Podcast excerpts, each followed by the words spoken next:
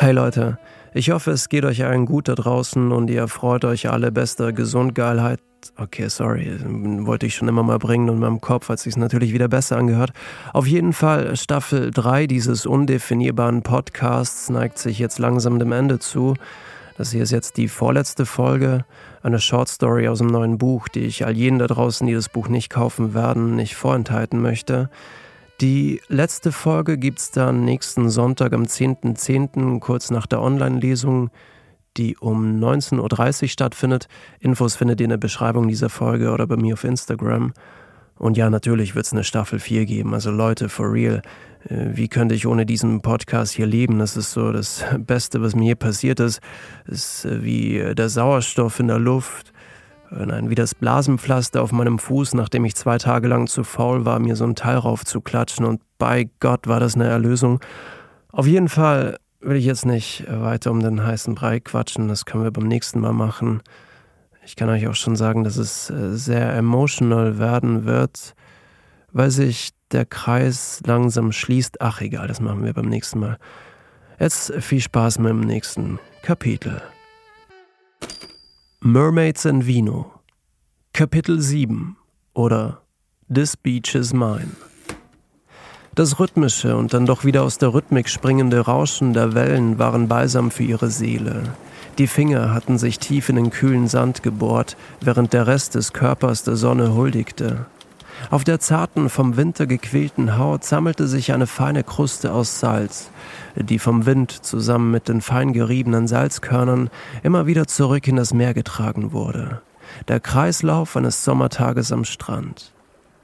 Die junge Frau hatte sich den Kleidern der Stadt entledigt und lag auf dem kühlen Sand in voller Blöße, so wie die Natur sie erschaffen hatte. Alte Gelehrte aller Länder streiten sich über die Definition der Freiheit. Sie hatte die Freiheit in diesem Strand gefunden. Einen größeren Kontrast zu den vorherigen Tagen konnte es nicht geben. Erst vor drei Wochen wurde sie zur neuen Vorsitzenden eines weltweit bekannten DAX-Unternehmens gewählt und das mit gerade mal 32 Jahren. Es folgten Dutzende von Medienterminen, Talkshow-Runden, Gesprächen mit Investoren und Banken. Eine junge Frau an der Spitze eines Unternehmens, das in den letzten 100 Jahren von alten, reichen Männern geführt wurde. Auf der Leiter in die oberste Etage passierte sie allerlei sexistische Strukturen, körperliche Belästigung und sogar Morddrohungen. Doch niemand konnte sie aufhalten. Auch nicht der Endboss ganz oben, der in den Medien aufgrund seiner aufgedeckten pädophilen Neigung und dem Menschenhandel im Fleischwolf landete. Es war kurz vor Silvester. Der alte Mann stand am großen Bürofenster im obersten Stock des Hochhauses und hielt sich die Pistole an die Schläfe. Vor ihm sein bröckelndes Imperium. Chef, nein, tun Sie das nicht, wir finden einen Ausweg, rief sie ihm zu, nachdem sie das Büro betreten hatte und die Pistole in seiner Hand erkannte. Sie wusste, dass er nicht die Eier hatte, um abzudrücken. Auch war es ihr wichtig, dass er sich einer irdischen Strafe stellen konnte. Im Knast lässt jemand wie er lieber nicht die Seife fallen. Trotzdem verspürte sie in diesem Moment das Verlangen, ihn zu bestrafen. Es ging alles sehr schnell. Äh, vor dem Eingang des Hochhauses sah der schwächelnde Big Boss die Polizei in vier großen schwarzen SUVs vorfahren. Sie kommen, sie kommen. Er drehte sich zu ihr, nahm die Pistole von der Schläfe und begann zu weinen. Sie griff sofort nach dem schweren Eisen, zielte auf seine Eier und drückte ab. Peng! Er verlor viel Blut, hatte es aber überlebt. Später erzählte sie, es wäre Notwehr gewesen. Da das DAX-Unternehmen natürlich seinen Ruf retten wollte, wählte man sie zur neuen Vorsitzenden. Anschließend feuerte sie all jene, die sie nicht ihrer Qualifikation, Qualifikation wegen gewählt hatte, sondern nur um den Ruf des Unternehmens zu retten. Somit beinahe alle. Sie hatte aufgeräumt, die alte Kruste entfernt, abgeschabt und anstatt der fahlen alten Haut eine junge nachwachsen lassen. Das Rauschen der Wellen vermischte sich mit ihren Erinnerungen. Dieser Moment hatte eine leicht meditative Wirkung, doch sie ließ der aufkommenden Müdigkeit nicht gewähren. Der Klang des Meeres war zu schön, um ihn zu verpassen. Auf der Haut sammelte sich, sammelten sich ein paar Schweißtropfen. Auch sie unterlagen dem Gesetz der Gravitation, denn sobald sie genügend Gewicht hatten, liefen sie ihrem Körper entlang immer weiter nach unten, bis sie im Sand versickerten. Die kühle Brise und das salzige Nass des Schweißes fühlten sich an, als würde jemand mit einer Feder über ihren Körper streicheln. Verdammt, fühlt sich das gut an. Dann tat sie es, denn es war das einzig Richtige, das sie in diesem Moment tun konnte. Die logische Konsequenz, die Wahrheit, der Sinn, die Erfüllung, Lust. Sie zog ihre Finger aus dem kühlen, feuchten Sand, legte die Handfläche auf ihren Bauch und glitt mit dem Handballen über ihren Venushügel.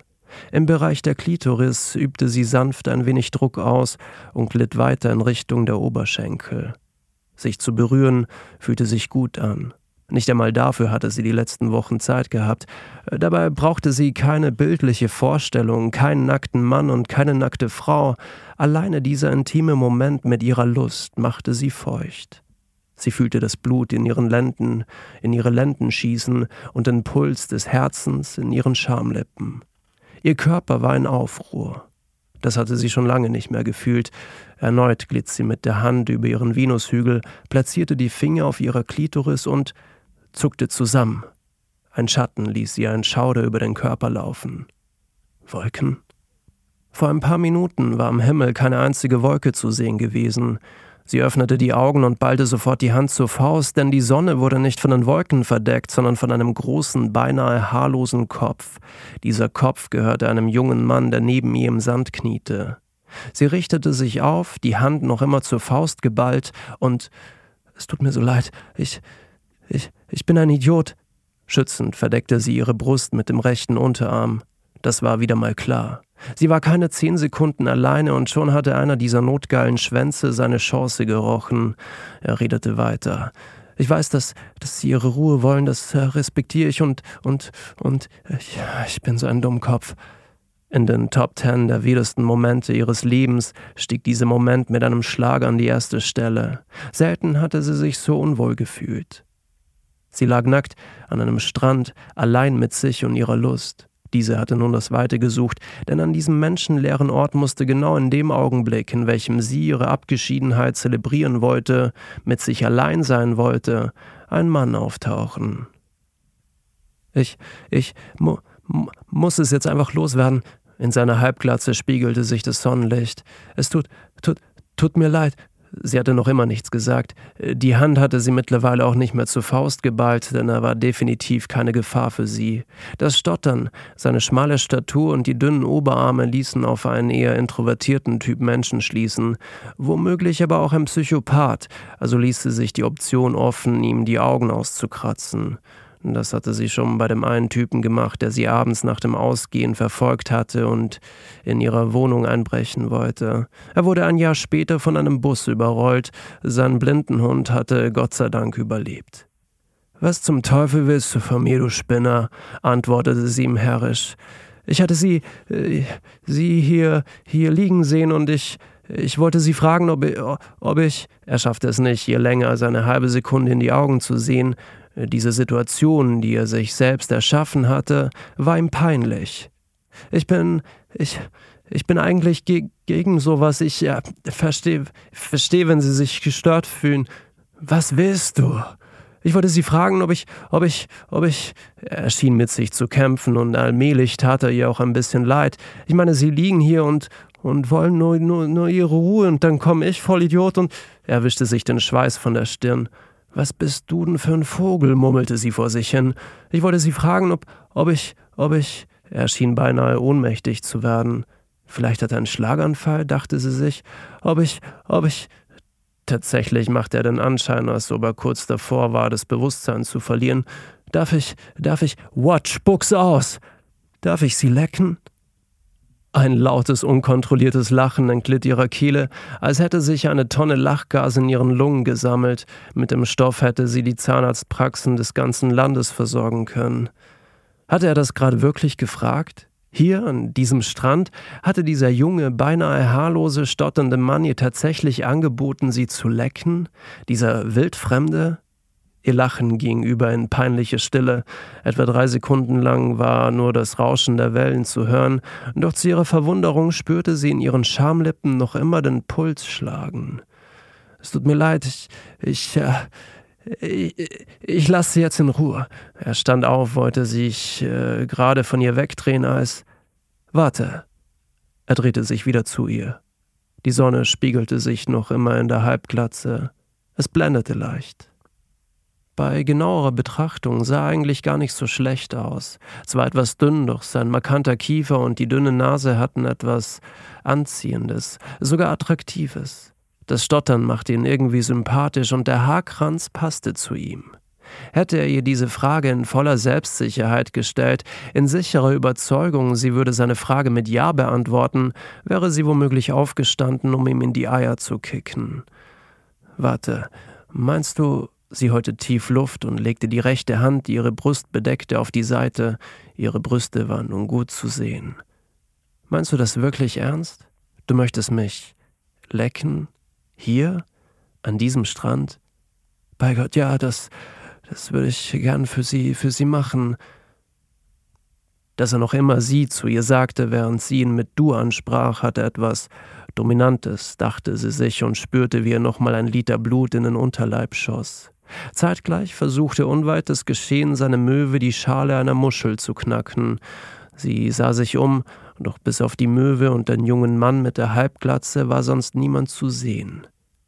Mach ich das grad wirklich? fragte sie sich und legte sich wieder auf den Rücken, aber nicht zur Gänze, denn mit den Unterarmen stützte sie sich so ab, dass sie einen guten Überblick hatte.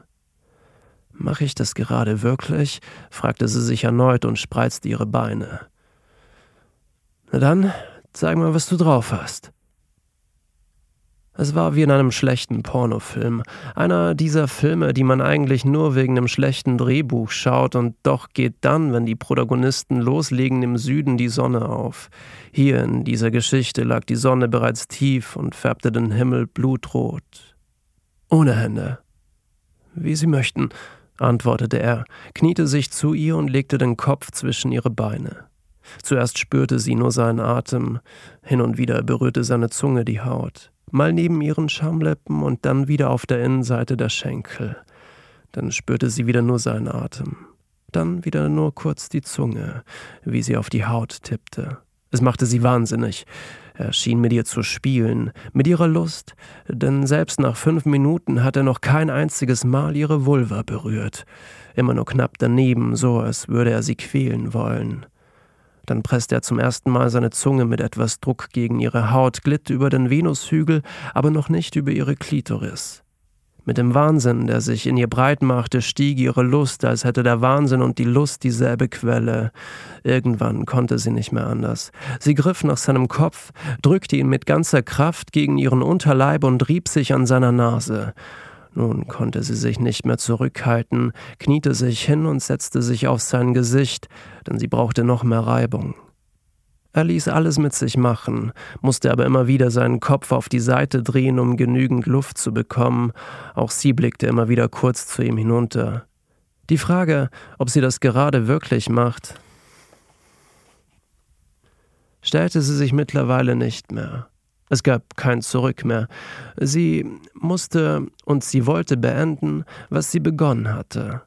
Als der Druck in ihren Lenden, das Kribbeln in ihren Schamlippen und der harten Klitoris seinen Höhepunkt erreichte, explodierte die Magmakammer des Vulkans. Nicht mal alle Vulkane dieser Erde, dieses Sonnensystems und der Galaxis konnten mit dieser Eruption, diesem Ausbruch, diesem Erguss mithalten. Der Wellengang, des Meeres wurde langsam ruhiger.